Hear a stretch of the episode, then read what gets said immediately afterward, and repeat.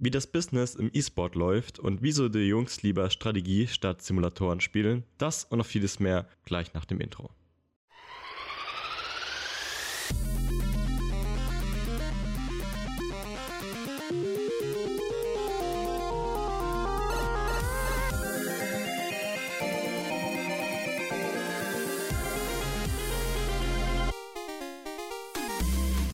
Herzlich willkommen zur dritten Ausgabe Pixels Cross Engines oder Engines Cross Pixels. Diesmal dürfen wir zum einen Phil und Mike vorstellen. Beides sind vom Vorstand, so wie in der ersten Ausgabe Luca auch vom Vorstand war. Und zum anderen natürlich mein treuer Gefährte Sebastian. Hallo und äh, danke, dass ihr da seid, ihr beiden. Ja, hi zusammen, freuen uns auch. Servus. Bevor wir aber gleich ins knackige Thema E-Sport und Business einsteigen, würde ich noch mal vorschlagen, fangen wir mit den Oder-Fragen an. Da würde ich euch auch gleich äh, fragen, was findet ihr denn besser, Simulatoren oder Strategiespiele? Strategiespiele. Boah, das ist ja eine schwierige Frage, du. Nein, äh, also, also ich, ich tue mir, also zählst du Simulatoren auch so Wirtschaftssimulationen und sowas? Ja. Oh, aber das ist trotzdem knackig, weißt du? Mike, weil, du hast eine Antwortmöglichkeit. Die fängt mit Age und Ja. auf Empires auf.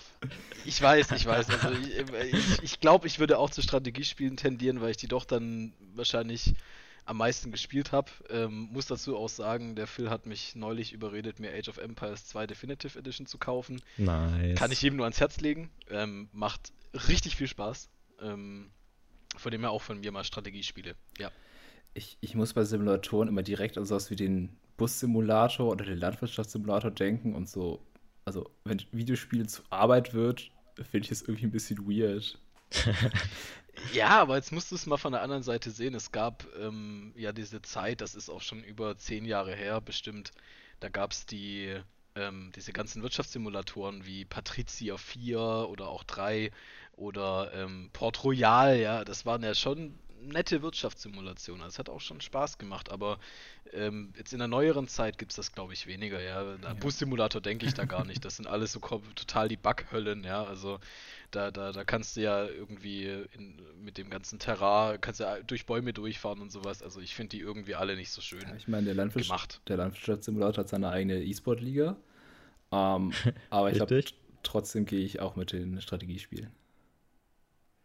Ja, ich tue mir bei der Frage auch ein bisschen schwierig, weil theoretisch kommen ja auch so äh, ja, Wirtschaftssimulatoren wie, keine Ahnung, ähm, Rollercoaster dazu, von früher noch, was ganz cool eigentlich war. Oder so, jetzt, was kam jetzt von einem Jahr oder sowas, dieses Planet Zoo, die ganzen Planet-Geschichten, die sind eigentlich auch immer ganz cool. Dann gibt es natürlich diesen Flight Simulator. ähm, auf die Frage bin ich nämlich gekommen äh, bei den Game Awards, weil da musste man sich entscheiden. Da gibt es nur eine Kategorie, entweder Simulation oder Strategie. Und das fand ich nämlich ganz schön gemein, weil ich eigentlich teilweise coole äh, Simulatoren da waren zum, zum ähm, Bewerten oder ähm, Strategiespiele. Aber ich würde auch eher zur Strategie hingehen. Einfach nur allein aus dem Aspekt, weil ich gar nicht mal so viel spiele, aber echt gern einfach zuschaue manchmal. Wo ich manchmal überhaupt nicht wirklich den Kontext dahinter kenne. Aber ich finde es einfach immer interessant, das zuzuschauen. Ja, das ist der Punkt, weil so habe ich tatsächlich mit Age of Empires angefangen. Ich habe das früher als Kind mal gezockt, als ich noch nicht wusste, was der Unterschied zwischen Maus und Controller war. Da war ich sechs, war mein erstes Game. Ähm, und seitdem habe ich auch kein RTS mehr angefasst, habe dann aber vor ein paar Jahren tatsächlich durch ein Meet and Greet bei den Engines, weil wir da eine Runde Age of Empires gezockt haben, habe ich dann so ein bisschen für mich wiederentdeckt. Aber als ich angefangen habe zu spielen, war mir das Ganze irgendwie viel zu stressig und ich habe einfach nur angefangen, Age of Empires Competitive Content zu suchten und habe das einfach konsumiert wie ein Verrückter. Und dann irgendwann bin ich auf die Idee gekommen, äh, durch einen Impuls von einem Bekannten, dass ich das doch eigentlich auch mal spielen könnte. Jetzt, wo ich so ungefähr gefühlt 3000 Stunden von Age of Empires angeschaut habe, könnte ich es auch mal anfassen. Und ja, jetzt bin ich ein bisschen hängen geblieben auf Age of Empires, muss ich ganz ehrlich gestehen. Aber das Spiel ist nach wie vor stressig, aber du hast halt so viele strategische Möglichkeiten, wenn du mal so die Basics checkst. Das ist einfach nur insane. Und es bockt einfach nur hart, wenn man mal drin ist in dem ganzen Ding. Also aus, aus, der, aus der Sicht von einem Casual wie mir, ich sag immer, ich bin total der Casual Gamer. Ähm, es macht sehr viel Spaß mit Phil zu spielen, es macht sehr wenig Spaß gegen Phil zu spielen. ähm, ich glaube, das kann man, kann man nachvollziehen. Ähm, aber ich glaube, wie viele Stunden hast du denn jetzt in AOE 2 reingesteckt bis jetzt? Boah, da müsste ich schauen. also ich rei- hab- reine Playtime mal, reine Playtime. Lass mal das Gegucke außen vor. Äh, also geguckt jetzt sehr viel, da muss man kurz mal in Steam starten. Aber Thema Mitfill und Gegenfill, ich bin halt so ein kleiner Tryhard, ich sehe es ja ein. Ähm, wir hatten das Meet and Greet und wie gesagt Age of Empires, und das war so auf entspannter Basis, aber so ein Tryhard wie ich halt bin, habe ich mir natürlich Build-Orders angeschaut, damit, wenn ich da hingehe, damit ich da nicht verkacke, weil irgendwie hat das immer was Competitives für mich, auch wenn es überhaupt nicht competitive ist. Und Ja, muss, von man, daher, muss, man, muss man vielleicht so sagen, Build Order heißt in Age of Empires 2, dass man quasi ganz genau weiß, ähm, was man zu welchem Zeitpunkt tun muss. Also welchen Dorfbewohner ich wohin schicke, welches Gebäude ich baue, welche Einheiten ich ausbilde. Und da gibt es, ich glaube, so fünf bis zehn Haupt-Meta-Strategien, oder? So um die Ecke. Ja, kommt drauf an, wie man es definiert. Also auf jeden Fall ist halt wichtig, dass irgendwie mit Quick Muffs haben ganz schlaue Leute ganz überlegt, welche Villager man wohin zuerst schickt. Wenn man das dann mal irgendwann drauf hat, kann man mal das Spiel actually spielen. Und wenn du das halt kannst, bist du halt schon mal besser als 80% von den Leuten, die das Spiel so gar nicht kennen, weil du halt einfach so viel Vorsprung hast, das kannst du nicht mehr aufholen. Ähm, von daher, es gibt so ein paar Theoriesachen, die man sich antun muss, aber ich bin ja sowieso der alte WoW-Spieler und äh, Spreadsheet-Warrior. Von daher ist es absolut kein Problem. Und ich habe 66 Stunden, sehe ich gerade, gar nicht so viel. Ja, da ist ja noch Luft nach oben. Those Ja. are rookie numbers. You gotta pump those up. I'm trying. Ich finde es schön, dass es jetzt mit einer Frage so zum AOE-Podcast geworden ist. Es Also, Donkey, also wenn wir über AOE denkt. reden wollen, dann nehme ich, dann sage ich meinen nächsten Termin ab, dann ist es mir egal, dann sitzen wir jetzt auch drei Stunden. Äh, nee, Wir können ja wir mal über die. Meta-Implikationen von dem nächsten Patch äh, reden. Das fand ich sehr interessant. Ja, aber ich glaube, das ist ein äh, bisschen zu viel dann. Ich habe dann aber doch jetzt auch akut was vor eigentlich. ist egal, ich rede alleine. Perfekt. Nee, also Adriano hat ja eben schon die Game Awards angesprochen und äh, so zwei Indie-Spieler im Sommer ja den Großen ein bisschen die Schau gestohlen und deshalb wollte ich euch fragen, ähm, Fall Guys oder Among Us? Uh. Mike, du darfst zuerst. Also, ich habe beides nur angeschaut. Ich werde jetzt Among Us äh, am Sonntag das erste Mal spielen. Geht euch das mal? Es gibt Menschen auf dieser Erde, die das nicht gespielt haben. Ja. Glaube ich Das nicht. gehört Das dazu. ist krass. Ja, Mit- das ist echt krass, weil mit- ich mit sehe wie das viel jetzt Personen? Bei, äh, boah, ich weiß gar nicht, für wie werden. Wenn es gut läuft, sind wir da zu acht, oder? ja, das ist eine gute, Ja, gute okay. Größe. Ja, sowas, vielleicht auch mehr. Ja, ja. Also, äh, ich habe das überall gesehen. Ich habe das sogar in, in Instagram Stories bei Menschen gesehen, wo ich nie dachte, dass die äh, irgendwas zocken. ja, Fall. und selbst die haben Among Us für sich entdeckt, finde ich voll cool. Also, ich feiere sowas mega. Aber wenn ich dann gucke, wie das Game ist im Vergleich zu Fall Guys, wo man halt so lustig rumrennt und runterfallen kann und dann habe ich die Videos auf YouTube gesehen und fand das auch super lustig, würde ich echt mit Fall Guys gehen tatsächlich. Auch wenn ich dafür vielleicht aus den Engines exkommuniziert werde, aber ist dann halt so. Ja, also. Das war Ramut. Wir sind jetzt nur noch ein Engines-Vorstandsmitglied und der Mike. Aber ich habe tatsächlich auf Steam, glaube in Among Us unter eine Stunde oder so, ich habe es auch nur angezockt. Ich habe ja schon angesprochen, ich bin so ein bisschen der Competitive Guy. Ähm, ich kann zwar auch, ich zock zwar auch gern Stuff für Fun, aber irgendwie hat mich das nicht so nicht so gecatcht. Das Spielprinzip ist das so ähnlich. Kennt ihr Secret Hitler? Das Ja. äh, Kartenspiel. Das ist so ein bisschen ähnlich ich feiere das Ultra. Aber irgendwie Among Us hat mich nicht so gecatcht. Fall Guys, wenn ich das anschaue, dann habe ich da mal absolut keinen Bock. Das heißt, beide Games sind nicht so mein Ding, aber tendenziell eher Among Us. Auch wenn ich mich damit Äh. als Hipster oute oder so. Ist okay. Alles cool. Das hat, nö, das hat ja mit Hipster nichts zu tun, Phil. Aber Eben. trotzdem würde ich dann unsere Freundschaft jetzt beenden, nachdem wir da eine unterschiedliche Antwort gegeben haben. Wenn das für dich in Ordnung ist. Das würde implizieren, dass jemals eine Freundschaft bestände, Mike, aber. Ja, das ist auch richtig, stimmt, verdammt. Du, ich glaube, unterschiedlichen Antworten sind Sebastian und ich sehr gut gewohnt. Also, das passt hier im Podcast ganz gut rein. Okay, okay. Ähm, ich wäre auf der Fall Guys-Seite. Ähm, ich habe zwar auch ab und zu Among Us gespielt, war auch echt witzig für die Zeit, aber wie viele Stunden ich in Fall Guys reingesetzt habe, ich komme mir auch ein bisschen doof vor, aber ich habe einfach mit Kollegen so gerade die erste Season, die zweite Season hat mich gar nicht mehr gepackt. Bin ich mal gespannt auf die dritte Season, die jetzt rauskam. Aber die erste Season, ey, wir haben da wirklich tagelang einfach nur noch durchgezockt Fall Guys. Als ich den ersten Trailer damals gesehen habe, dachte ich gleich so, alter geil, Takeshis Castle. und ich habe das halt wirklich so als Kind RTL 5 oder keine Ahnung, wo das alles noch lief, äh, immer durchgeschaut alles. Also ich war das so, ich war das so im Hype, das war unglaublich. Also äh, Takeshis Castle ist ja, ist ja auch an sich sehr interessant. Es gab ja, glaube ich, in den ganzen, die Serie lief doch mehrere Jahre lang, ich glaube fünf Jahre oder länger. Und da Mhm. gab es drei Gewinner in der Zeit, glaube ich, Ja, aber die wirklich gewonnen haben. das Spiel so super unfair war am Ende. Ne? Also ich glaube, das, Ja, war ja, ja. das war ja darauf ausgelegt, dass man eigentlich gar nicht gewinnen soll. Ja, aber ist auch mal cool. Ist besser als immer dieses Happy End Stuff. Äh, von daher habe ich schon ein bisschen gefeiert, wenn Leute einfach nur auf die Schnauze bekommen die ganze Zeit. Muss ich ganz ehrlich gestehen. ist für den Zuschauer ja auch cooler.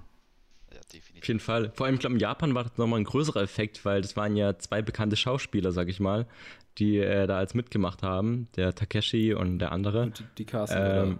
Und die Castle. nee, aber so als Kind oder keine Ahnung, als Durchschnittseuropäer würde ich mal sagen, kennt man die wahrscheinlich gar nicht so. Und da denkt man einfach nur witzig, okay, aber wenn man in Japan irgendwie so ein großer Schauspieler oder sowas ist, dann ist das, glaube ich, auch nochmal eine ganz nette Komponente. Was ich mich immer gefragt habe, hat sich da niemand verletzt? Das sah ja teilweise schon ziemlich heavy aus. Also, sind da vielleicht ein paar Knochen kaputt gegangen. Das wurde dann irgendwie ein bisschen drunter oder im Teppich gekehrt oder so. Ja, das ist okay. Weißt Ah. du, Phil, sowas Verlust wird ja auch gibt's immer. geschnitten, ne? Sowas wird ja auch geschnitten, so eine Ja. TV-Serie, ne? Und äh, ich glaube, da cutten die sowas schon raus, bin ich mir ziemlich sicher. Ja, ich denke auch. Hätte mich mal interessiert, vielleicht hat jemand Fun Facts dazu, aber bleibe ich halt unwissend. Ist auch Könnt ihr so eine Show machen, wo man das extra nicht rauskartet oder wo man gerade das nur nimmt? Ob es dann noch für Kinder geeignet ist, ist dann halt eine andere Frage. Oder nur das, nur die Verletzungen zeigen einfach. Egal, Das was ist nur die passiert. Verletzung. Ja, das ist ja dann basically wie Jackass, äh, Uh, nur auf stimmt. Japanisch. Das gibt's ja auch noch. Japanische nett. Äh, Also Sebastian, äh, Fall ja, Guys oder Among Us? ich habe eben auch mal nachgeguckt und ich habe tatsächlich äh, zwar mehr Fall Guys gespielt, aber das auch, glaube ich, nur über so zwei, drei Wochen, weil dann hat es mich so total verloren und, und äh, da ich Among Us viel länger und immer wieder und auch immer noch spiele, ähm, gehe ich mit Among Us. Da haben wir schon den ersten Unterschied.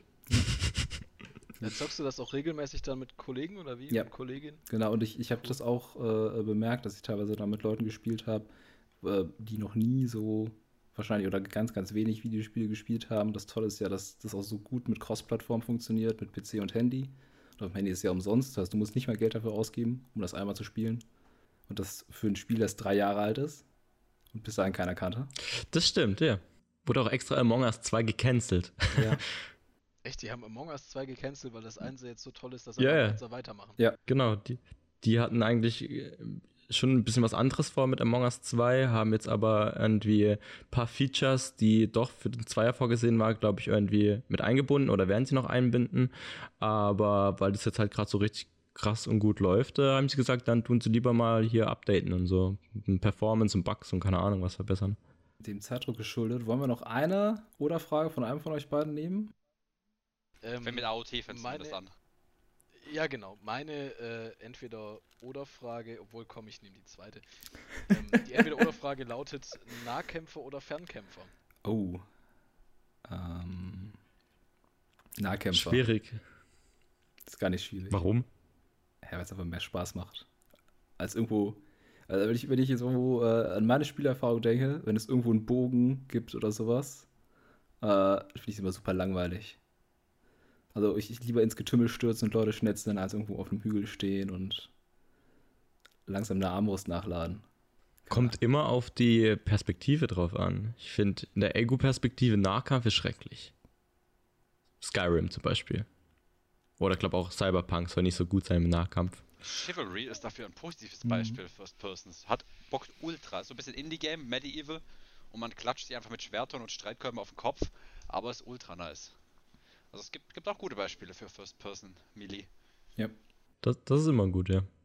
Ähm, ja, wie gesagt, es kommt bei mir echt auf, auf die Art drauf an. Ähm, Third Person zum Beispiel, so jetzt wie Dark Souls oder sowas, auf jeden Fall Nahkampf.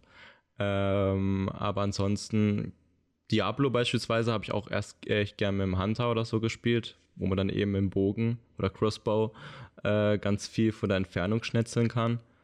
Deswegen, äh, Ja, aber ja. ich meine, das ist jetzt Diablo. Das, ich, wenn du jetzt, ich würde jetzt auch nicht mal sagen, bei Call of Duty spiele ich lieber Nahkampf. Äh, ne, dann, dann nützt sich ja, also, Gibt's aber Wenn's auch. Messern. Wo es gibt ganz dicken Eiern, die da mit Ja, rumlaufen. ja. ja, eben.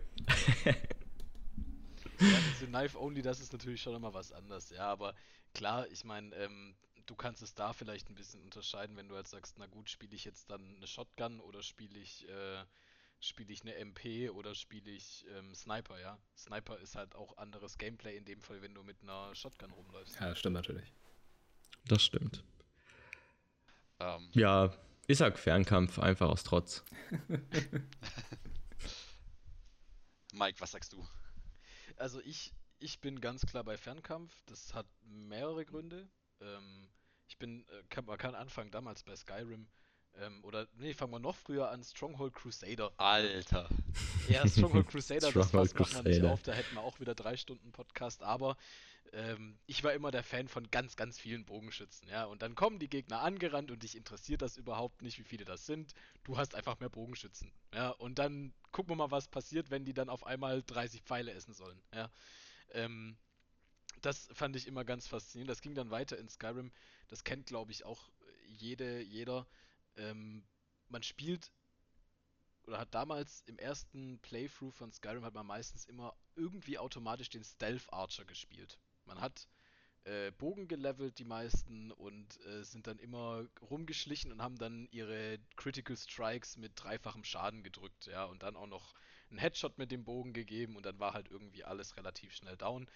Ähm, das ist irgendwie auch so halbwegs ein Meme ähm, und äh, ich habe das damals aber auch gemacht.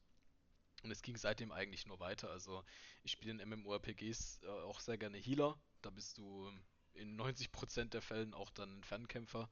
Ähm, und auch sonst Range DPS fand ich eigentlich immer schon cooler wie MIDI DPS. Ist halt irgendwie einfach auch eine Gewohnheitssache gewesen. Von dem her ganz klar Fernkämpfer. Und du, Phil? Für the die, Alter. Einmal zu, zu tief am Vape gezogen. Oh, ich rede die ganze Zeit und habe mich gemutet, weil ich die ganze Zeit am Vape gezogen habe, aber jetzt habe ich mich entmutet. Jetzt muss ich meine Geschichte nochmal von vorne anfangen. ähm, es kommt drauf an. Ich muss die Oh. langweilige Antwort geben. Es kommt drauf an. In League zum Beispiel spiele ich AD Carry, also der, der Ranged Carry. Und in meinem anderen Spiel, das, so mal, das ich so mal gespielt habe, WoW, habe ich Warrior gespielt, so der Melee-Dude, der auch richtig Bock hat. Aber was ich so, was so die Gemeinsamkeiten sind einfach, ich spiele gerne diese Class Cannon Carry. Ähm, je nachdem, Mhm. was, was, welche Rolle das ist. Ähm, also es ist wirklich so 50-50. Da, wo du halt härter carryen kannst und einfach nur kranker böllerst, äh, das gönne ich mir dann. Und es ist relativ unabhängig davon, ob das Fern- oder Nahkampf ist.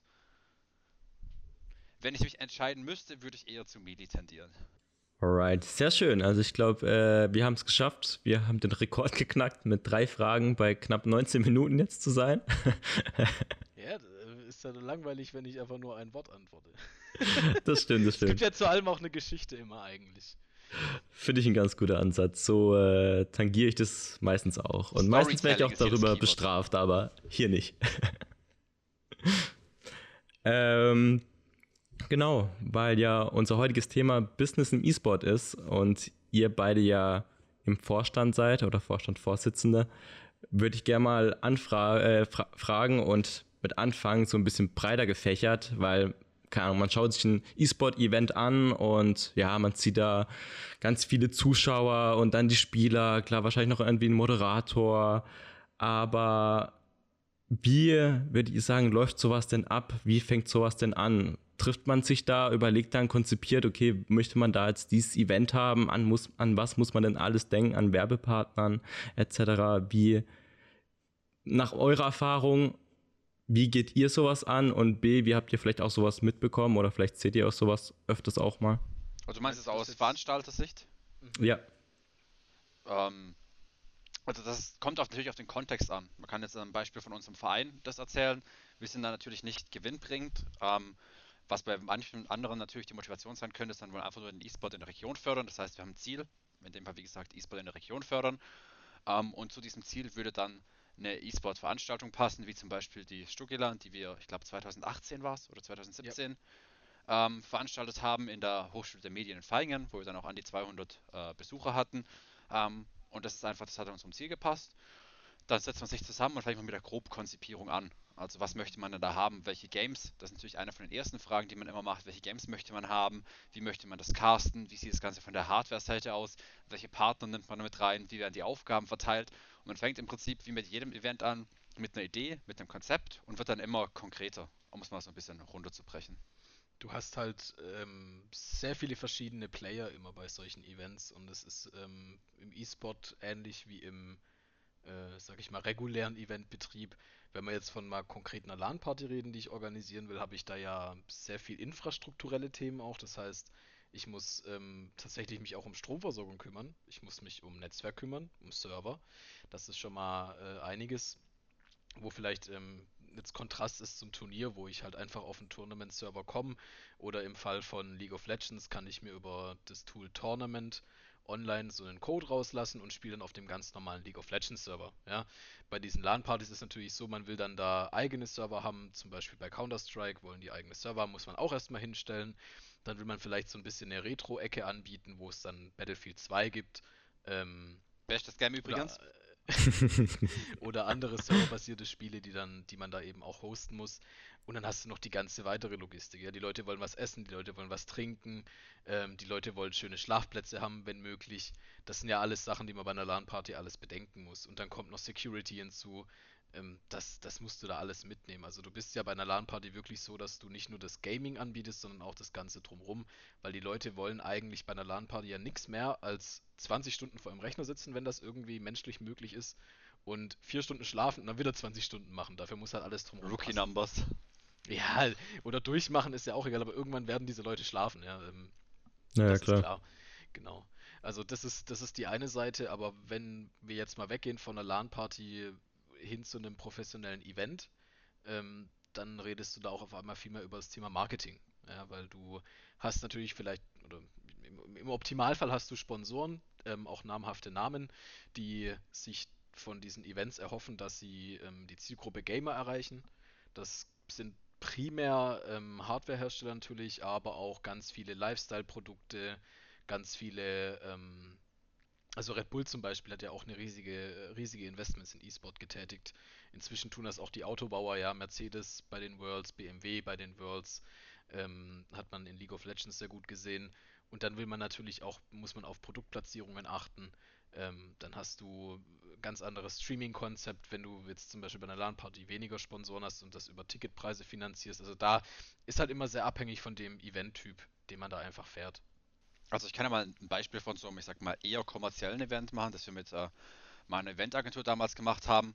Ähm, und zwar war das das erste E-Sport-Event im sag mal, Profi-Handball, haben wir mit MT Melsung, das ist eine Hand, äh, Handballmannschaft aus der Bundesliga, ähm, haben wir gesagt, dass äh, E-Sport zu den Zielen passen würde. Ich bin da dann irgendwann an den Geschäftsführer gekommen, haben uns dann getroffen, haben das Ganze dann konzipiert, ganz mal ein Angebot geschrieben, ähm, Zielgruppe, Ziele, was man machen möchte, die Schrift, die Steps, die man eingehen möchte ähm, und das war sozusagen der Ausgangspunkt. Dann wir als, ich sag mal, E-Sport-Dienstleister sozusagen haben das Ganze natürlich konzipiert und es fängt ja schon an mit ähm, welchen Titel dann wieder, sind wir bei dem Thema, äh, Regelwerk, Online-Qualifikation, Offline-Austragung, wie hole ich die Teams ran, Player Care, was essen die, wie viel kostet die Verpflegung, lasse ich die übernachten. Ähm, das sind ganz viele äh, strukturelle Themen, die da alleine von dieser, ähm, von diesem Aspekt äh, dazukommen. Und da mussten natürlich noch ganz viele, man hat natürlich ganz viele Stakeholder, in dem Fall war es zum Beispiel relativ simpel, weil wir den Handballverein einfach nur hatten und hatten dann optional die Möglichkeit, Sponsoren zu gewinnen. Ähm, geht es zum Beispiel darum, dass du dann einen Stuhlhersteller gewinnst, der Bock hat, da seine Stühle hinzustellen und lauter solche Sachen. Da brauchst du natürlich personell. Das ist natürlich auch ein ganz großes Thema neben Marketing und äh, der ganzen Hardware, das größte Thema auch. Ähm, du brauchst Leute, die sich um die Hardware kümmern, du brauchst Leute, die sich um die Spieler kümmern, du brauchst Leute, die sich um Stream kümmern, du brauchst Leute, die sich um die Technik vor Ort kümmern, äh, du brauchst Leute, die das Ganze aufbauen, abbauen und du brauchst Leute, die dafür, die die Leute untereinander kommunizieren, weil du brauchst irgendwie auch eine Kommunikation auf so einem großen Event. Ähm, das sind einfach ganz viele verschiedene Faktoren, die da so zusammenkommen. Dann Social Media zum Beispiel ist noch ein Faktor, wie kommunizierst du das mit dem, mit dem, mit dem Kunden, mit den Partnern. Ähm, das ist einfach, ich sag mal, ein riesiges Gebiet. Wenn du da Full-Service-Events anbietest, hast du echt sehr viele Sachen, die du abdecken musst. Wenn du jetzt sagst, du hast einen Handballverein, also ich wüsste jetzt von gar keiner Handballsimulation überhaupt, geschweige denn, dass es einen Handballsimulations-E-Sport gibt oder so wie FIFA. Was für Spiele bietest du denen denn dann an? Also was passt denn dann zu einem Handballverein? Also es gibt tatsächlich ein Handballspiel, das ist aber so schlecht, dass ich nicht mal den Namen erwähnen möchte. Deswegen haben wir das auch ganz schnell wieder verworfen. Okay. Ähm, klar, ich nenne da immer das, das Beispiel äh, Schalke, was denke ich mal mittlerweile im E-Sport auch jedem Namen. die haben sich natürlich entschlossen, League of Legends anzufangen. Ähm, hat ja per se erstmal mit Fußball nichts zu tun, aber das ist einfach eine Diversifikation von einem Geschäftsmodell. Das heißt, du hast dieses, ich sag mal, Geschäftsmodell Fußball, dann hast du vielleicht das Geschäftsmodell Leichtathletik und dann kommt halt noch als weiterer Block das Thema E-Sport hinzu. Und da gibt es zum traditionellen Sport gibt es ja viele Synergien, was die Strukturen angeht, aber ist natürlich trotzdem ein ganz eigener Markt. Ähm, in dem Fall haben wir auch das äh, Thema League of Legends angeboten, weil ähm, das FSK war ganz klar, es ist ein Sportverein, das heißt, es sind auch viele Kinder, das heißt, das FSK darf nicht über 12 gehen. Das ist bei solchen Events dann auch sehr mhm. oft ein Thema, dass du da sowas wie Counter-Strike, Valorant oder Shooter allgemein, wobei Fortnite ein bisschen extra Thema ist, weil es ein Shooter ist, der ab 12 ist, ähm, das ist immer ein ganz, ganz großes Augenmerk, dass Shooter generell so noch so ein bisschen verpönt sind, weil man muss ja auch bedenken, diese Stakeholder sind jetzt nicht gerade Mitte 20, die sind in der Regel, das gehören der Generation Boomer an. Ähm, und die sehen dem Ganzen natürlich noch ein bisschen kritischer hingegen. Ähm, oder haben zumindest auf dem Schirm, dass Leute von ihrem Alter dem Ganzen kritisch entgegen, äh, entgegenstehen. Das heißt, ähm, das, da fallen viele Sachen schon mal weg, auch wenn sie passen würden. Ähm, wir haben uns dann für League of Legends entschieden. Das ist eigentlich, sag mal so, diese No-Brainer-Wahl. Ist einfach die größte Player-Base, der bekannteste E-Sport. Ähm, wo ich persönlich mich auch sehr gut auskenne, weswegen es einfach eine sinnvolle Option ist. Weitere Möglichkeiten wären zum Beispiel Rocket League gewesen, was so ein bisschen Affinität mit Handball hat äh, oder allgemein mit Ballsportarten, weil es halt auch so leicht in die Richtung geht, ähm, aber einfach nicht die Reichweite mitbringt, die zum Beispiel ein League of Legends mit sich bringen würde. Man muss, man muss da auch, glaube ich, ein bisschen äh, trennen. Also genau wie, wie Schalke macht es auch ein Handballverein ja nicht ohne Hintergedanken. Also es geht hier ja nicht darum, dass man sagt, oh, äh, uns ist langweilig, lass mal E-Sport anfangen, sondern wie ich schon eingangs erwähnt hatte, es ist ja schon so, dass man da ein profundes Interesse hat, einfach Marketing voranzubringen, ja. Und der Fußball merkt halt einfach, dass er mit jüngeren Zielgruppen sich immer schwerer tut. Jüngere Menschen interessieren sich auch immer weniger für die normalen Breitensportvereine, weil denen die Strukturen einfach nicht passen. Ähm, weil da auch oftmals, also so habe ich das damals schon erlebt, vor ähm, inzwischen über 15 Jahren, ähm, dass es schon damals da total politisch teils zuging in solchen Vereinen. Und das ist halt alles was, was ähm, E-Sport nicht mitbringt, großartig, ähm, so wie ich es jetzt erlebt habe. Und da hat man dann eben die Chance, nochmal auf dieses jüngere Segment zuzugehen. Ähm, das ist auch der, also ist, man hat dann einfach die Möglichkeit, mal Gamer zu kontaktieren irgendwo und dann die vielleicht auch zu interessieren für ein Breitensportangebot in irgendeiner Form, weil die ähm, ist ja dann logisch, die sind bei dir im E-Sport-Team oder in einem Academy-Team oder auch in der Community drin. Und dann sagst du, ja, äh, für alle Leute, die bei uns eh aus der Umgebung sind, wir bieten unser Fitnessstudio, was wir auch im Verein haben, für euch für 10 Euro weniger im Monat an.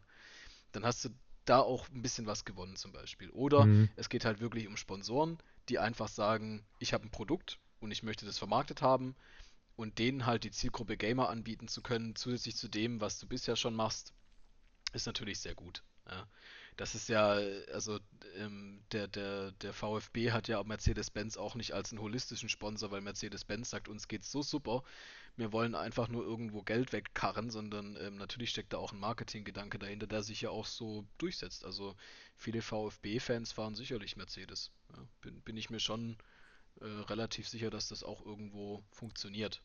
Zumindest bestimmten Anteil, wo es sich dann lohnt, ja.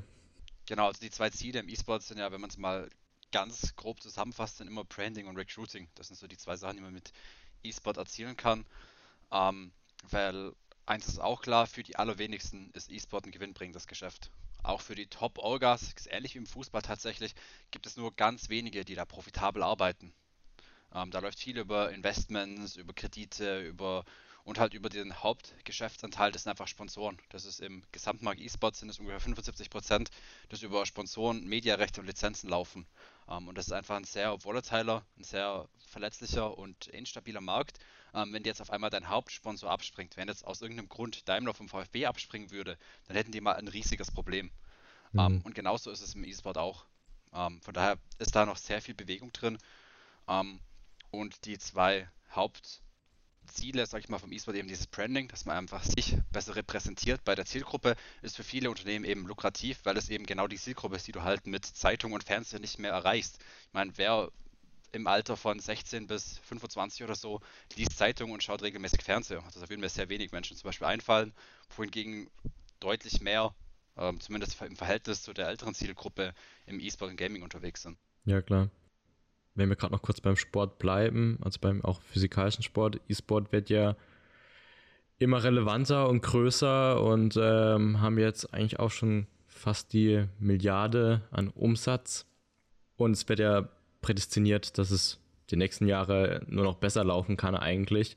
Ähm, und eigentlich gleicht sich ja immer mehr an. Gibt es da aber, oder würdet ihr sagen, dass es da noch immer noch signifikante Unterschiede gibt, gerade im Business gesehen. Ich meine, klar, von der Tätigkeit her, physikalisch, digital so, aber ähm, im, im Business- oder Marketingbereich ist es mittlerweile dasselbe oder das gleiche oder gibt es da immer noch ein paar Dinge, wo man im E-Sport irgendwie beachten muss?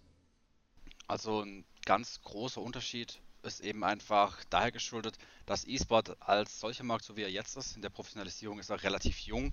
Ähm, E-Sport geht zwar viele Jahre zurück, ähm, aber dieser E-Sport-Boom hat erst vor ein paar Jahren angefangen. Wohingegen Sport, ne, ist ja kein Geheimnis, ist schon ein bisschen länger her, dass Sport angefangen hat. ähm, dem verschuldet ist der ganze Bereich professionalisierter. Das sind klarere und bessere Strukturen da. Ähm, da gibt es auch auf dem ganzen, ähm, ich sag mal, Ausbildungs- und akademischen Niveau ist im Sport schon viel mehr passiert. Da gibt es viel mehr fundierte Sachen, wohingegen diese ganzen Themen im E-Sport ähm, erst vor kurzem angefangen haben und erst richtig anlaufen es da noch viel Potenzial gibt. Wie es eben natürlich ist bei so einem Markt, der wie E-Sport äh, jedes Jahr ungefähr um 20 bis 25 Prozent konstant wächst, ähm, tun es eben viele Lücken auch, viele Strukturlücken, die halt eben erst nach und nach gefüllt werden. Ähm, und da ist der, der traditionelle Sport ist da, ich sag mal, statischer ähm, und da bewegt sich weniger, wohingegen der E-Sport ein extrem dynamischer Markt ist. Einer von den Faktoren, dem das zu verschulden ist, ist auch das ganze Thema mit den Publishern niemand hat das Recht an Fußball, auch wenn viel natürlich über wenige zentrale Verbände läuft. Wohingegen, wenn du jetzt irgendwas in League of Legends machst, hat Riot komplett Rechte an allem. Die können dir alles mhm. verbieten.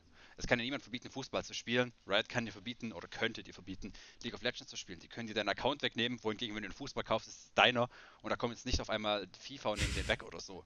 Das ist deins. Gut, da musst du ja schon nochmal differenzieren zwischen dem, äh, ich, ich daddel mal rein äh, im Fußball äh, versus ich spiele professionell. Ähm, wenn die FIFA entscheidet, du hast nicht mehr zu spielen, dann hast du auch nicht mehr zu spielen, auch als Fußballer. Da gibt es schon Autoritäten, die sowas bestimmen und die Profikarrieren auch beenden können. Ja? Kommt, glaube ich, so gut wie nie vor, also zumindest nicht von den Fußballern, die man jetzt so kennt. Da gebe ich dir recht, aber klar, du hast da ganz andere Dimensionen im E-Sport und es ist natürlich auch so, der Markt des E-Sport wird langfristig sicherlich dynamischer bleiben, weil keiner von uns hier kann in die Glaskugel schauen und sagen, morgen kommt jetzt der nächste große E-Sport-Titel raus. Und das ist genau der und der. Es gibt sicherlich viel Hype. Siehe Valorant, war super gehypt und ist jetzt, glaube ich, so oh, mittelmäßig unterwegs, weiß ich nicht ganz. Habe ich auf jeden Fall nicht mehr so viel gehört. Ähm, und da gibt es so viele Publisher-Entscheidungen, die ähm, an dem, dem E-Sport-Status von einem Titel zuträglich sind oder abträglich sind. Ja, wenn man zum Beispiel Overwatch anschaut oder Blizzard im Allgemeinen, Blizzard interessiert sich relativ wenig für den E-Sport, gefühlt. Ja. Es gibt da andere äh, Publisher, gerade Da würde ich ein Veto ein, einreichen. Okay. Sorry, Mike, da würde ich gerade okay. zwischenspringen. Blizzard interessiert sich sehr für E-Sports, die kriegen es nur nicht gerafft. Ich wollte ähm, gerade sagen, weil mit, mit der Overwatch League, das ist ja ein, also nicht in Europa, zumindest von meiner Wahrnehmung, aber in den USA ja ein riesen Franchise-Ding, wo ich weiß nicht, Unternehmer eher das Geld drin versenkt haben, aber es ist ja zumindest da. Also die Liga ist da, die Infrastruktur ist da. Ja, Overwatch mhm. hat ja auch so ein bisschen CSGO äh, aus Amerika verdrängt. Ähm, je nachdem, wen man fragt, sieht es jetzt natürlich anders, aber CSGO ist halt in Europa präsent und Overwatch zum Beispiel in Amerika. Ähm, ein weiteres ob jetzt da die Beträge, die jetzt in der Overwatch da rumgehen und diese Franchise-Beträge, die es kostet, dass die Einzelnen, ob das gerechtfertigt ist und ob die Ligastrukturen sinnvoll ist, ist natürlich ein anderer Punkt. Aber ein ganz klares Negativbeispiel von dem, was äh, Blizzard gemacht hat, beziehungsweise zwei, die mir einfallen. Eins ist Heroes of the Storm. Da haben die natürlich komplett das Bett geschüttet. Die haben einfach von heute auf morgen entschieden, ja, einen E-Sport, den die komplett pushen und wo die extrem viel Geld reinstecken, das machen wir jetzt einfach nicht mehr. Und die ganzen Orgas, die ganzen Teams, die ganzen Spieler, die haben das dann auch nicht vorher mitbekommen. Die saßen dann auf einmal da und im Prinzip die komplette Karriere ist zu Ende. Das ist wie wenn FIFA auf einmal sagt oder wenn irgendwer auf einmal sagt, hey, die, die Bundesliga, die gibt es morgen nicht mehr, so von heute auf morgen. Das ist natürlich ein deutlich anderes Ausmaß, aber so ähnlich kann man das sich vorstellen. Und dann saßen diese ganzen Leute da und hatten auf einmal gar nichts mehr zu tun, weil Blizzard einfach den Hahn zugedreht hat.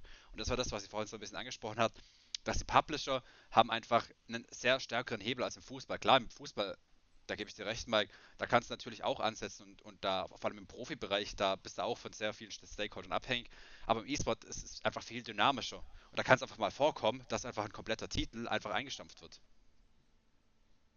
Genau, das, das, das meinte ich ja. Also, das habe ich indirekt ja auch schon gesagt. Keiner kann sagen, was mit den E-Sport-Titeln passieren wird, ja. Ähm, keiner kann dir sagen, morgen wird die Overwatch-Liga abgesagt oder morgen wird sie eben nicht abgesagt.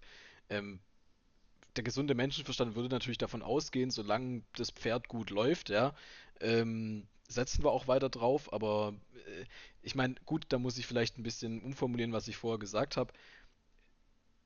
Wenn, also vielleicht erkennen Publisher auch nicht immer, dass das Potenzial in ihren Titeln steckt oder, wie du es jetzt gesagt hast, Phil, sie schaffen es aus welchen Gründen auch immer, vermutlich interne Gründe, nicht dieses Potenzial richtig auszureizen oder treffen auf zu hoher Ebene einfach die falschen Entscheidungen ja, ähm, also Kern, Kernpunkt bleibt der gleiche, ja. Ähm, der, der, Markt bleibt einfach volatiler, es kommen neue Titel dazu, es werden auch Titel gehen, da sind wir uns alle einig. Wir wissen aber halt nicht wann und wie und wo.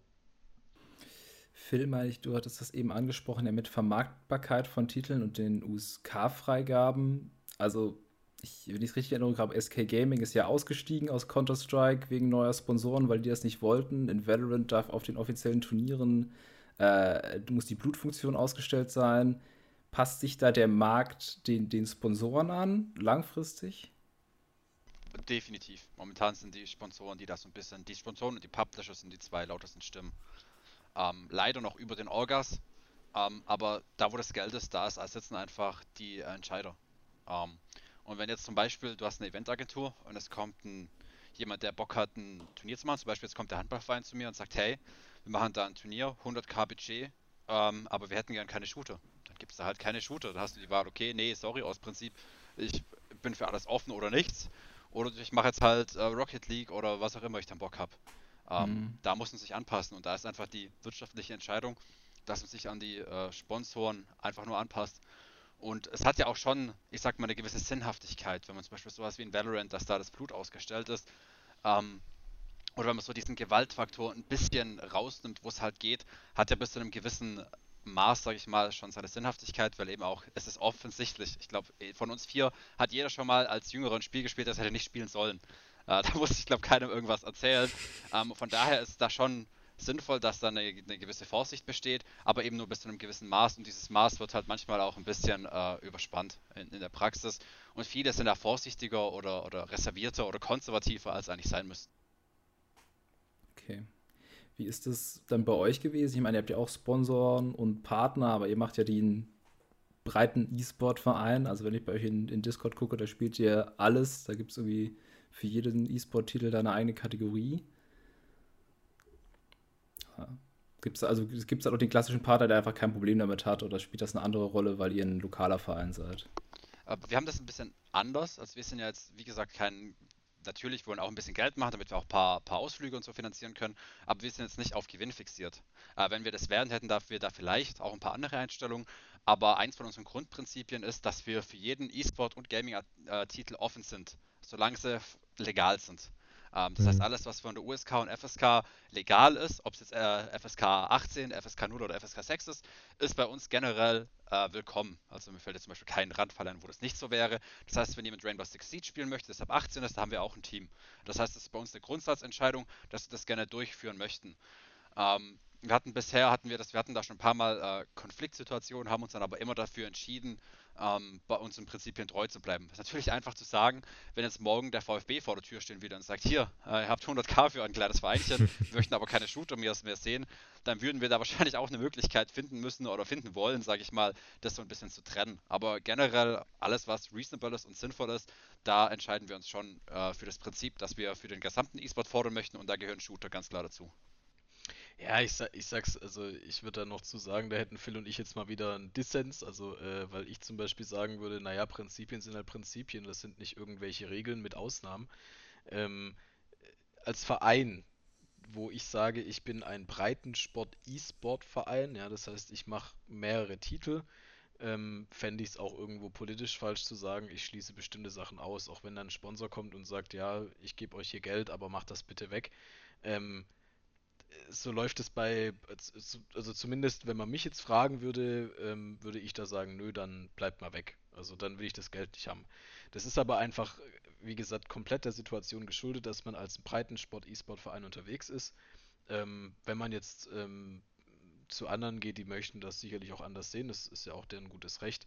Für mich ist es aber ganz wichtig, eigentlich die Message zu verbreiten, dass ähm, man muss, man muss es entstigmatisieren, einfach die Shooter, ja, sowohl in, äh, in einem erzieherischen Kontext, also quasi für Eltern, muss man sagen, es gibt einfach die USK-Regeln, an die solltet ihr euch halten. So tun wir das auch als Verein. Bei uns darf kein 16-Jähriger ein Counter-Strike spielen oder ist Counter-Strike ab 16? Ich meine es ab 16. Ja.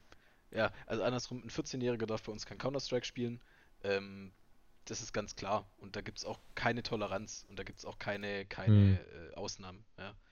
Und das ist einfach was anderes, wenn ich dann eine professionelle Orga bin oder, oder sonst irgendwas, wo ich auch von Sponsorengeldern abhängig bin. wenn ich dann als Nebentitel noch mein Counter-Strike betreibe und äh, habe da ein Team, das aber irgendwo auf Faceit Level 4 vor sich hin dümpelt, dann ähm, kann ich das auch mal weglassen und sagen, na gut, äh, ich konzentriere mich halt auf ein Game, gehe da mehr rein und habe dann dafür aber auch keine Probleme mit Sponsoren. Ähm, sicherlich, es ist einfach so, in der, in der Landschaft heute, dass immer noch Shooter ein sehr emotionales Thema sind, sich aber gleichzeitig die wenigsten wissenschaftlich sich damit auseinandergesetzt haben. Also es gibt Studien, die ja wirklich untersuchen, ähm, wenn ich Ego-Shooter spiele, habe ich dann, bin ich dann aggressiver, ja oder nein? Oder auch woher kommt pathologisches Gaming, also wenn ich einfach sehr viel spiele, woher kommt das? Und wenn man sich da in Diskussionen begibt mit äh, Personen, dann findet man ganz oft raus, dass es einfach nur eine, eine Angst ist, die durch ähm, vergangene Amokläufe in jedweder Form irgendwie geprägt sind und von dem, was die Medien damals an Berichterstattung geliefert haben. Zum Beispiel ist bei uns das Wort Killerspiele ein Tabuwort. Das benutzen wir nicht, weil wir das einfach für komplett falsch halten, das überhaupt als ein Wort zu verwenden. Mhm. Ähm, also von dem her, man muss das immer, wie, wie gesagt, im Kontext sehen ähm, und dann einfach schauen, ähm, ist es eine sinnvolle, ist es sinnvoll für uns, dafür ein Spiel aufzugeben, auch von unseren Prinzipien her, oder ist es das nicht? Ja, genau. Und generell, zu dem, was du vorhin gesagt hast, es gibt keine reasonable Situation, dass wir das tun würden. Das Beispiel, dass der VfB 100k hinlegt, warum sollte er uns 100k geben? Das wäre völlig unreasonable. In solchen Randsituationen würde man nochmal drüber reden müssen, aber alles, was irgendwie realistisch ist, und deswegen haben wir es bisher auch noch nicht gemacht, obwohl wir schon ein paar Mal die Incentive dazu hatten von außen, ähm, deswegen bleiben wir dem auch treu und wir lassen die ganzen, decken die ganzen, die ganzen Shooter auch ab, aus Prinzip eben. Also auf euch sind tatsächlich Leute zugekommen und gesagt, wir geben euch Geld, aber lasst die Shooter sein. Nee, nee. Äh, so direkt nicht, aber wir waren schon, wir hatten schon ein paar Mal Diskussionen darüber, ähm, dass, da, dass das vielleicht Problemfälle sein okay. könnten. Das hat sich dann meistens aus äh, anderen Regeln, äh, hat sich das dann hat sich das dann wieder erledigt gehabt, aber da hätten wir auch aus Prinzip, wären wir davon noch nicht abgewichen von unserer okay. Haltung. Ja, also Trotz bei so einem Anführungszeichen kleineren Verein, sage ich mal, äh, kommen da trotzdem dann so gewisse Personen, vielleicht mit einer höheren Macht oder keine Ahnung, äh, auf euch zu und sagen dann, hey, das passt uns irgendwie nicht, weil das, keine Ahnung, zu vielleicht jetzt als Stuttgart gesehen oder sowas, unsere Stadt nicht irgendwie repräsentiert oder wie kann man sich das vorstellen? Also, also die sollen mal kommen, ja, dann reden wir drüber. äh, ja. Ich bin ein sehr interessanter Gesprächspartner bei sowas. Ich rede da meistens nur einmal drüber. Ist ganz lustig. ähm, nee, Spaß beiseite. Ähm, Nee, da kommt keiner auf einen zu, weil das äh, auch nicht ganz rechtens wäre. Also wir sind ein Verein und wir tun was Legales. Ne? Wir spielen mhm. Computerspiele. Ähm, die sind auch, die sind ja alle auch, wie vorher schon gesagt, ähm, von der USK-FSK geprüft. Und wir kümmern uns als Verein darum, äh, dass den Zugang zu diesen Spielen in unserem Verein auch nur die erhalten, die das alterstechnisch dürfen. So. Ich frage mich dann, wer da auf uns zukommen sollte, wenn jetzt dann sagt, ähm, wenn man dann sagt, ja, äh, Stuttgart hat es das, wir, wir, reden mal von irgendeiner Utopie, Stuttgart hat das weltbeste Counter-Strike-Team und die sind bei den in Stuttgart. Mhm. Und dann kommt die Stadt zu uns und sagt, ja, das finden wir jetzt aber nicht cool. Dann sage ich, schön, dass ihr das nicht cool findet, was soll man jetzt machen? Ähm, also es ist einfach so, wie ich schon vorher gesagt hatte, die Menschen haben sich damit eh nie beschäftigt. Das sind meistens, also nie ist wieder ein Extremfall, die wenigsten haben sich damit wirklich mal eingehend beschäftigt. Wirklich mit dem Thema sich neutral auseinandergesetzt und mal rein die fachliche Ebene betrachtet, sondern es ist immer sehr, sehr emotional geladen, das Thema. So nach dem Motto, ähm, nehmen wir doch mal an, da kommt dann der Hilfsbürgermeister und sagt, ja, mein Sohn, der zockt das auch acht Stunden und der ist komplett kaputt im Kopf. dann mhm. stelle ich ihm erstmal die Frage, ja, warum spielt denn der acht Stunden am Tag? Lass mal mal das Spiel weg, warum spielt denn der acht Stunden am Tag? Also, das sind, äh, ich, die Situation so kenne ich nicht, dass da jemand kommt und sagt, ähm, ihr als Verein, ihr dürft das, das, nicht tun. Also das ist, wäre meines Erachtens auch nicht ganz legal, äh, sowas zu machen, weil du darfst ja einen Verein prinzipiell erstmal für alle Zwecke gründen, die normalerweise legal sind. Und das Spielen von Shootern ist ja in Deutschland legal, solange du alt äh, genug dafür bist. Aber ich weiß auch nicht, was die Strafen sind, wenn du jetzt da drunter bist oder sonst irgendwas. Ähm, also ich glaube einfach, dass die Situation an sich sehr, sehr unrealistisch ist, dass da jemand kommt. Und wenn, dann müsste man das diskutieren. Aber der rechtliche Rahmen gibt es eigentlich nicht her, dass du einem Verein verbietest, ein Spiel zu spielen oder nicht zu spielen. Solange es denn vielleicht nicht auf dem Index steht und in Deutschland generell verboten ist. Das stimmt, ja. Ähm, weil vorhin mal das Thema aufkam, ähm, dass gerade im E-Sport halt Publisher und je nachdem vielleicht auch Veranstalter oder sowas eher eine größere Macht haben als jetzt bei, bei klassischen oder traditionellen Sportarten. Ähm, Gibt es da trotzdem Vereine, die, sag ich mal, jetzt ein bisschen mehr tun können als die andere, wie jetzt zum Beispiel vielleicht im traditionellen Fußball gesehen, wie ein FC Bayern oder sowas, der, ähm, wenn ihm da was nicht passt oder irgendwie vielleicht doch irgendwas macht, ähm, da dem äh, großen Veranstalter so ein bisschen zuspielen kann äh, und der das auf die Kosten von denen dann irgendwie doch ändert oder irgendwie eine Lösung finden, da etwas anderes zu machen. Gibt es da auch äh, im E-Sport-Bereich äh, Vereine, die einfach so groß sind, dass sie mittlerweile echt eine Ansage machen können, dass wenn das nicht passt, dass dann die ihr Konzept oder Strategie etc. nochmal ein bisschen anpassen müssen? Um, ähm, also das ist eine relativ schwierige Frage, die direkt zu antworten, beantworten. Aber generell, ohne, ich weiß natürlich auch nicht alles, was hinter den Kulissen abgeht. Ähm, da gibt es bestimmt die eine oder andere äh, Kommunikationsmöglichkeit, da in beide Richtungen was zu machen. Aber generell ist das, was ich, das, was ich vorhin auch schon angesprochen habe, ist das macht, glaube ich, so, dass der Publisher deutlich über den ganzen Orgas und Team steht und es da jetzt nicht irgendwie, ich nenne mal, ein sehr großes oder eins von den größten Teams, zum Beispiel G2, die können jetzt nicht zu Riot hingehen und sagen, hey, mach mal euer Game anders, sonst boykottieren wir euch oder so. Da ist eher die Abhängigkeit, dass G2 von League of Legends abhängig ist äh, oder von Riot abhängig ist, als andersrum. Ähm, von daher also, bezweifle ich es mal stark. Ja, also ich, ich, ich glaube auch, dass das nicht so ist. Man muss ja dann nochmal gegenüberstellen, was verdient denn der E-Sport, ja? Und dann schaust du dir mal an, was die Gaming-Branche verdient, ja? Dann sieht der E-Sport aus wie. Äh, das ist ein ganz geringer Prozentsatz, ja. Also die Gaming-Branche, die Unterhaltungsindustrie an sich verdient mit den Spielen ja nochmal massig mehr Geld, als der E-Sport nochmal irgendwo bringt. Das mhm. ist schon mhm. mal das Erste. Das Zweite ist, das wäre ähm, irgendwo, grenzt es ja schon an Wettbewerbsbetrug. Ja, wenn ich als, einen, als ein, ein Spieler eines Spiels über die Regeln bestimmen kann. Da geht es ja dann mal unabhängig davon, was sie ändern. Es wird zu 90, zu 99 Prozent behaupte ich, wird es Auswirkungen haben auf das Spiel, wenn sie dann da irgendein Mitspracherecht haben. Zum Beispiel, ähm, wir, wir, nehmen ja kosmetische Sachen weg, ja. Also wenn jetzt der, äh, der eine Skin anders aussieht wie der davor, das sei mal dahingestellt, aber wenn die wirklich einen Einfluss haben könnten auf Spielmechaniken, auf Balancing, auf sonst irgendwas, und das kann eine Orga tun, dann wäre das fatal, ja. Weil diese Orga hat einen Informationsvorteil, ja. Und äh, den haben die anderen Orks nicht, weil die wissen ja nichts von dem Gespräch dann wahrscheinlich. Und so könntest du ja zum Beispiel, äh, was weiß ich, du, da können, nehmen wir mal ein ganz fiktives Beispiel. Der Verein ABC 123 ist äh, ganz toll in Deutschland und die gehen zu Riot und sagen, du, ähm, mir gefällt das Balancing von diesem Top-Lane-Champion da nicht. Nehmen wir mal Timo, mein Lieblings-Champion in League of Legends. Dafür werden oh jetzt auch Leute hassen. Alles gut, ich nehme es in Kauf. Ähm, und die sagen dann, ja, wir spielen Timo so gern, buff den doch mal. Und dann spielen die nur noch Timo. Dann haben die ja voll den Vorteil. Also von dem her, ich glaube, es ist sehr unrealistisch. Ich glaube, ähm, es wäre auch sehr unfair. Da hat äh, ein Publisher hat an sowas, glaube ich, wenig Interesse, selbst wenn ihm da Geld geboten werden würde. Gut, unfair ist im Sport ja immer so eine Sache. Ich glaube, äh, das oder ist vielleicht mehr im traditionellen Sport, dass da dann irgendwie mal äh, irgendwelche krassen Schlagzeilen oder sowas kommen, dass doch wieder eins, zwei Teams äh, sich da irgendwie durchmogeln und dann wird wieder kräftig diskutiert, ob das jetzt geht und ob das irgendwie Vereinsbonus oder sowas ist.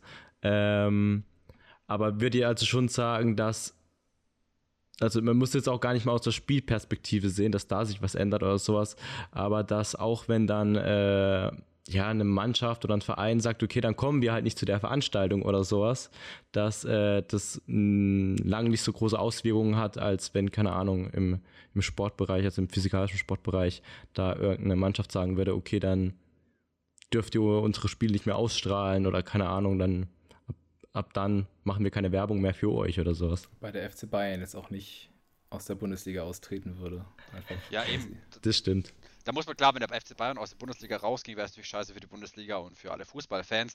Aber es gibt deutlich mehr Fußballvereine als Ligen.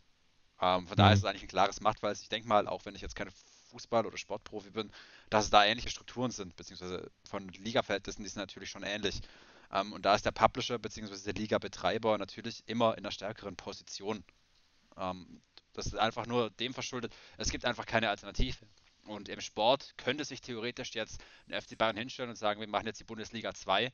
Ähm, ob das jetzt erfolgreich ist oder nicht, sei jetzt mal dahingestellt, das wäre theoretisch möglich. In League of Legends ist es ganz einfach. Wenn du da irgendwas machen willst und Riot damit ein Problem hat, dann verbieten sie dir das zu machen, weil die die IP besitzen. Das heißt, du bist da noch ein Stückchen abhängiger, unabhängig davon, dass natürlich relativ wenig Sinn ergeben würde, da jetzt eine Parallelliga aufzuziehen. Du, League of Legends geht es ja gerade die ganze Zeit darum, dass es ja auch ein spezielles Beispiel, wenn wir sagen, das ist ja eine Franchise-Liga, ein geschlossener Bereich, wo du dich einkaufen musst. Wenn man sich die Valve-Spiele anguckt, Counter-Strike und Dota, da mischen ja auch andere mit, andere Turnierproduzenten und der Publisher hält sich so mehr oder weniger raus. Ist das dann vielleicht die für die Teams bessere Seite? Es kommt darauf an, welche Teams du fragst. Ähm, für die Newcomer-Teams ist Counter-Strike definitiv ein besserer Markt.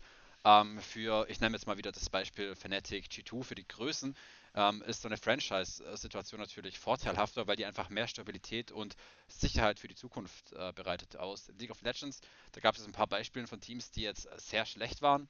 Vor vier Jahren oder so, vor dem Franchise, wären die einfach abgestiegen. Und da war es ja. nicht selten, dass die Liga, dass die oder dass die Orks sich dann verloren hat ähm, und einfach komplett zugrunde ging, komplett in die Knie ging ähm, wohingegen das Franchise-System ein bisschen Sicherheit gibt und dann auch ein bisschen Professionalität sichert, weil es ist selten so im Fußball, wenn du in der zweiten Bundesliga bist, ist es zwar ein radikaler Abstieg, aber du bist immer noch bist immer noch präsent, du hast immer noch was. Dieses zweite Bundesliga-Sport ist jetzt auch nicht nichts.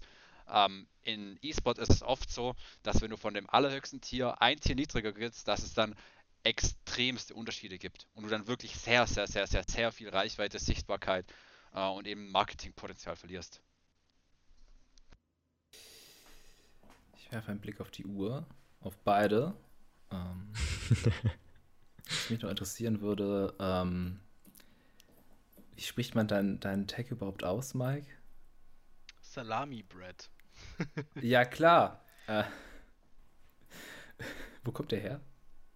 Also die Geschichte dahinter ist eine ganz, ganz weirde. Ähm, ich war schon immer großer Fan von ganz schrägem Internethumor. Ähm, und habe damals äh, vor allem ein Genre gefeiert, das sich zu Deutsch YouTube Kacke nennt. Ja? Und da gab, ich feiere ja. das heute auch noch, also mein Humor ist äh, stehen geblieben irgendwo in, mein, in, meiner Pubertät, keine Ahnung. Ähm, und da gab es damals irgendein Video, das war auch echt nicht mal so witzig, von irgendeinem Mario-Cartoon oder einer Szene aus einem Super Mario-Spiel, aber das war so animiert. Und der hat dann die Stimme verzerrt und äh, der Typ hat irgendwie einen Salami-Brot tatsächlich in der Hand gehabt und das, da hat er dann einfach so Salami-Bread draus gemacht, ja. Also ganz schräg.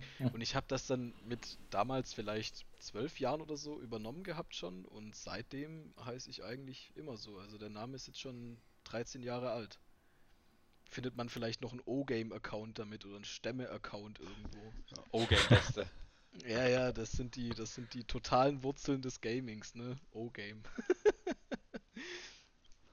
Immer wieder schön, wenn so ein, so ein Charakternamen eigentlich dann doch irgendwie durch irgendein blöder Zufall oder sowas entstanden ist, aus jugendlichen Leichtsinn oder sowas, den man aber dann doch, sei es drum, keine Ahnung, man ist zu faul, sich etwas Neues auszudenken oder doch irgendwie die Nostalgie dahinter steckt oder sowas, dann den einfach weiter am Leben behält und den immer wieder in allen anderen Spielen oder Kanälen dann ja, äh, einsetzt. Ich finde, ich finde, äh, der Name ist halt einzigartig, so den hat, glaube ich, so garantiert niemand. Ja, es ist auch ein bisschen natürlich ein lustiges Ding, weil wer nennt sich schon Salamibrot auf gut Deutsch? Und ähm, tatsächlich habe ich bestimmt auch schon mehrere Nächte damit verschwendet, dieses YouTube-Video zu finden. Ich bin mir aber ziemlich sicher, dass es einfach gelöscht wurde, weil es halt echt nicht so gut war irgendwie und ja, das ist, also das war eins, das, das Video muss irgendwann hochgeladen worden sein, 2009 rum oder so. Das ist natürlich auch schon eine lange Zeit für ein YouTube-Video, ja. Also manche, da gibt es einige Relikte aus der alten Zeit, die nicht mehr auf YouTube zu finden sind, aus verschiedensten Gründen. So, ich mache dir hier mit den Vorschlag, wenn du das Video noch findest, dann packen wir es einfach in die Beschreibung. Aber ich, ich werde es nicht heute Nacht suchen, da habe ich leider äh. keine Zeit.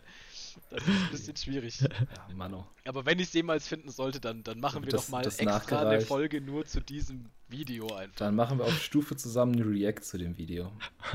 ja, genau, gut. genau. Ja, bevor äh, die Zuhörer vor Nervosität äh, umkommen, Phils Tag ist einfach äh, Phil mit 1. Also das Und einem großen L, ganz wichtig. Groß, großes L. Großes I halten. Genau. Ja, ja, das große L steht für Loser. Steht für Lutscher und das beschreibt Mike. Danke, genau. Nee, also ähm, ich glaube, ein zweiter Part wäre sicherlich interessant, weil wir können natürlich auch mal drüber reden, ja, wie kommt man denn eigentlich dazu, irgendwas im E-Sport zu machen? Ne? Wie kann man denn da anfangen? Äh, wohin kann sich das Ganze entwickeln? Das ist sicherlich auch interessant mal. Ich glaube, der einfachste Weg ist da einfach Mitglied bei den Engines zu werden, oder? Nö, das reicht nicht. Ähm, du musst tatsächlich auch was tun bei den Engines. Also äh, äh, natürlich entweder entweder bist du einfach ein sehr guter Spieler in einem Game, das ist das eine, ja. Äh, wenn du jetzt aber sagst, du ähm, bist einfach, was weiß ich, so wie ich, zu schlecht, um E-Sport kompetitiv zu betreiben, oder du, du äh, kannst da nicht die ganzen Nächte mehr investieren, weil ich habe ja auch einen festen Job, ähm, dann, dann ist natürlich der Weg. Man fängt mal an, so entweder Vereinsluft zu schnuppern oder andere Orgaluft und äh, tut sich da einfach mal ähm, einklinken. Wir suchen immer Helfer. Auch hier nochmal gern der Aufruf, äh, wenn sich jemand berufen fühlt, egal prinzipiell was. Wir bieten da sehr viele offene Stellen in der IT, im Marketing vor allem suchen wir gerade wieder Verstärkung. Ähm, und das ist eigentlich ein sehr guter Entry Point, um, um mal die Luft zu schnuppern äh, um auch was zu lernen natürlich. Und äh, ich stelle höchstpersönlich Zertifikate aus über das, was dann auch geleistet wurde. Also man kann das dann auch in seine Bewerbung packen und so Geschichten. Und das ist, denke ich mal, ein sehr einfacher Weg, um da, um da reinzukommen. Das Schöne ist, es gibt inzwischen eigentlich in jeder Stadt, in jeder Großstadt einen E-Sport-Verein, der von meisten Studenten geführt ist. Und da kann man sich immer einklinken eigentlich. Das sind auch die meisten, äh, sehr viele sind da auch super Leute. Also ähm, wir haben ja auch viele Vereinsfreundschaften, sage ich mal, mit, mit ähm, Vereinen aus der ganzen Bundesrepublik. Da kann man sich überall einklinken, sicherlich. Sehr schön. Ähm, Link ist natürlich auch wieder in der Beschreibung, wie man zu den Engines kommt, was die alles so machen. Das könnt ihr dann gern auschecken. Und ja, ich denke mal, wahrscheinlich nächste Folge oder so wird dann heißen, irgendwie ähm, Vereinsgründung. oder wie man überhaupt mit E-Sporten beginnt. Ähm, Mike, Phil und natürlich auch Sebastian, ich bedanke mich bei euch drei. War wieder eine sehr schöne Folge äh, und ich freue mich aufs nächste Mal. Vielen Dank, Dankeschön. hat mich gefreut, dass wir hier sein ja. durften und ja. dann noch einen schönen Abend. Das jo, ich wollte auch. ich auch sagen. Vielen Dank und bis zum nächsten Mal.